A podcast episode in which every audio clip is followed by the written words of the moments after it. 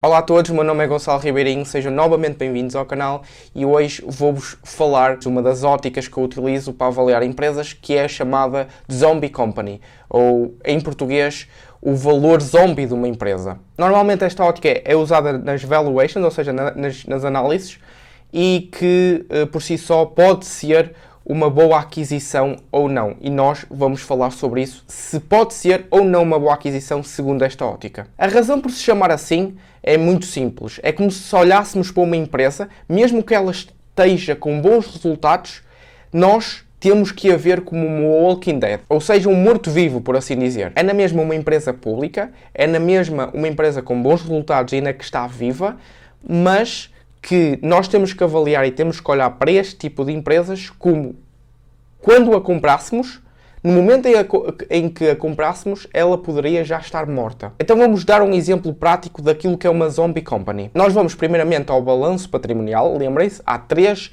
uh, documentos contabilísticos principais sendo o balanço patrimonial um destes três, nós vamos pegar nos ativos totais da empresa e subtrair pelos passivos totais da empresa. E vamos ficar então com o capital, o chamado em inglês da equity, e mais conhecido no Wall Street como book value. E na ótica mais de finanças pessoais, o que é que vocês têm de património líquido, o vosso património líquido total. Quando falamos desta ótica de zombie company, do valor zombie de uma empresa é o que é que nós teríamos para nós enquanto acionistas, caso esta empresa fosse à falência, que é isso morta, não é? Quando, quando retirarmos aquilo, aquelas rúbricas dos ativos que não conseguiríamos liquidar. Isso mesmo, se conseguíssemos liquidar, não nos vinham parar ao bolso. E estas duas rúbricas são os Intangible Assets e o Goodwill. Intangible Assets, em português, é ativos intangíveis, ou seja, ativos que não são palpáveis. E o goodwill não tem uh, qualquer tradução para português, é basicamente, imagine, imaginemos que uma empresa pública na bolsa, não é? Compra outra empresa, ou seja, a sua empresa A e vou adquirir, comprar, ou como vocês quiserem chamar, uh, fazer uma aquisição da empresa B. Essa empresa B vale 100, 100 mil euros, imaginemos, de valor real. E eu, como empresa A, eu vou comprá-la por 150 mil euros. O que é que vai para esta rúbrica de goodwill? A diferença entre o real e o que foi pago.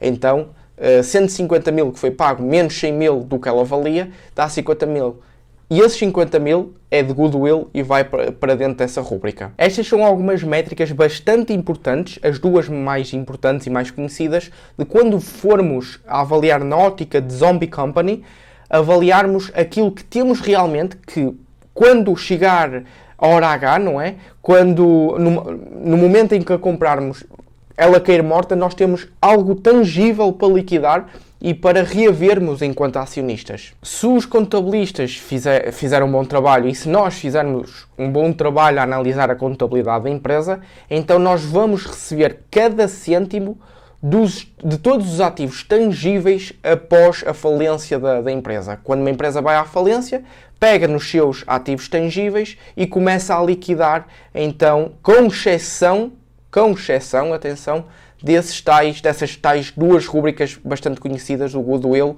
e o Intangible Assets. Essas duas rúbricas não conseguimos liquidar para, consequentemente a isso, dar a nós acionistas caso a, empresa vá à falência. Podemos, obviamente, ver uma empresa com bastante goodwill e intangible assets e só essas duas rúbricas faz explodir os ativos da empresa de ano para ano. E quando eu digo explodir, digo de uma boa forma, entre aspas. Digo da forma em que uh, os ativos da empresa de ano para ano estão a crescer. Mas na hora H, quando a empresa estiver eh, numa má posição e estiver a entrar em falência, por exemplo, um, ehm, então nesse mesmo tempo nós não vamos nem ter tempo para respirar porque nós já estamos igualmente mortos juntamente com a empresa. Portanto, sendo estes duas, estas duas rubricas difíceis de avaliar, nós só vamos olhar para o balanço patrimonial e vamos pegar nos totais dos ativos e subtrair então este goodwill e intangible assets. Vamos então para um exemplo prático. Imaginem se tivermos 1 milhão em ativos totais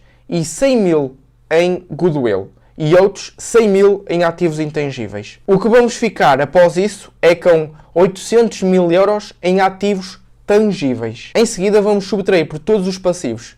Infelizmente, não temos sim uma rúbrica de passivos intangíveis, temos mesmo que pagar todos os passivos possíveis. Após fazermos isto, teríamos o chamado de tangible equity, ou seja, de capital tangível. E decidimos então chamar este valor e intitular o mesmo de zombie value, ou seja, de valor zombie. Assim que a empresa estiver morta, é esse o valor tangível, real, que nós, enquanto acionistas, vamos receber. E se nós virmos uma empresa abaixo de, desse valor zombie, ou seja, um, tem, que tem um market cap abaixo desse mesmo valor zombie, então, segundo Ben, uh, ben Graham, ou seja, o, o intitulado de braço direito o antigo braço direito do Warren Buffett, então deveríamos sem dúvida fazer essa compra. O que ele dizia é que este tipo de negócios ainda tinham valor. Porquê? Porque o valor zombie estava acima daquilo que a empresa valia realmente. Às vezes ele até comprava empresas uh, só pelo dinheiro que tinham na mão. Só para vocês terem uma noção,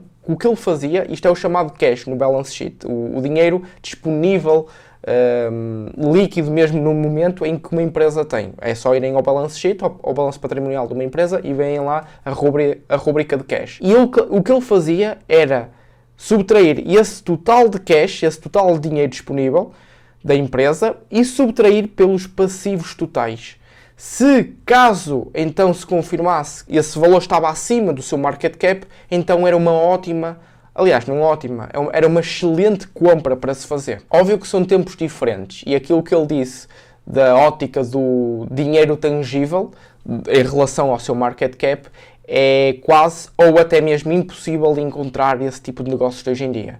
Mas o que ele disse sobre o book value, o tangible book value, ou seja, o, o capital tangível da empresa, o património numa ótica de finanças pessoais, o, o património, o vosso património líquido total tangível, isto é uma coisa real. Um dos exemplos perfeitos disto é Brookfield Renewable Partners, uma das minhas maiores holdings dentro do meu portfólio. Uh, como podemos ver aqui, eles têm em net PPE, ou seja, basicamente é os ativos tangíveis da própria Brookfield Renewable Partners, 44,5 mil milhões de dólares, enquanto em goodwill e outros ativos intangíveis nem 1 bilhão de dólares têm. Enquanto isso, formos ver o seu market cap, estamos a ver que nem 11 mil milhões ou, digamos, 11 bilhões de dólares a própria empresa vale. Isto é um perfeito exemplo, obviamente que isto é uma ponta do iceberg na, avalia na avaliação de empresas, mas eu tento sempre, mas sempre aplicar este tipo de conceito, este, este, esta ótica de investimentos dentro do meu, uh, da minha análise global de uma empresa. E isto, o que vocês veem, da, um exemplo prático da Brookfield Renewable Partners, é uma das grandes coisas que me fazem ter mais de 20% da, da própria Brookfield Renewable Partners dentro do meu portfólio. Espero que tenham gostado deste vídeo. Chegamos então ao fim desta, desta explicação da ótica do, deste tipo de investimento, na ótica do, de uma zombie company. Uh, qualquer dúvida, deixem nos comentários. Também agradecer às pessoas que têm acompanhado o canal até agora e também às novas pessoas que entraram agora no canal eu tenho visto um, crescimento uh, bastante bom no canal nas, na, nos últimos dias, portanto só vos tenho a agradecer. E também, obviamente, se gostaram deste vídeo, uh, deixem-me saber através de, de, um like vosso e se posso ou não continuar com esta, este tipo de conteúdo. Obrigado mais uma vez por teres assistido, o meu nome é Gonçalo Ribeirinho e vejo-vos no próximo vídeo.